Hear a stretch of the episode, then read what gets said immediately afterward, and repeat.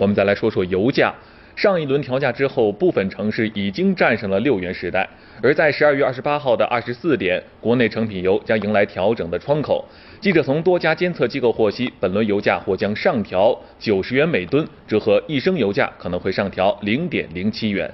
进入这个计价周期以来，由于冻产协议的影响继续发酵，欧美原油期货价格整体呈现出小幅上涨的走势。受此影响，本周三，也就是十二月二十八号的二十四点，今年的最后一次成品油价格调整将会迎来上调，三连涨将会落实。截至十二月二十三号的收盘，本周期第八个工作日的原油变化率呢是收于百分之二点七七，那么相对应的成品油现价的上调幅度在每吨九十五元。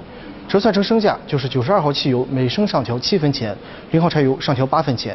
如果上调，市民出行成本就会增加。对于消费者来说，油价的上涨呢肯定是不想看到的局面。虽然说这一次的涨幅比较小，但是累积这三次的上涨幅度，消费者加满一箱五十升的油箱呢，将会比三连涨之前要多花二十六块钱左右。那么后期来看，冻产协议呢将会继续支撑国际油价的走势。下周期的国际油价呢，很有可能会继续呈现震荡上涨的走势。预计下一次调价，也就是一月十二号的二十四点，国内的成品油限价调整仍将以小幅上调为主。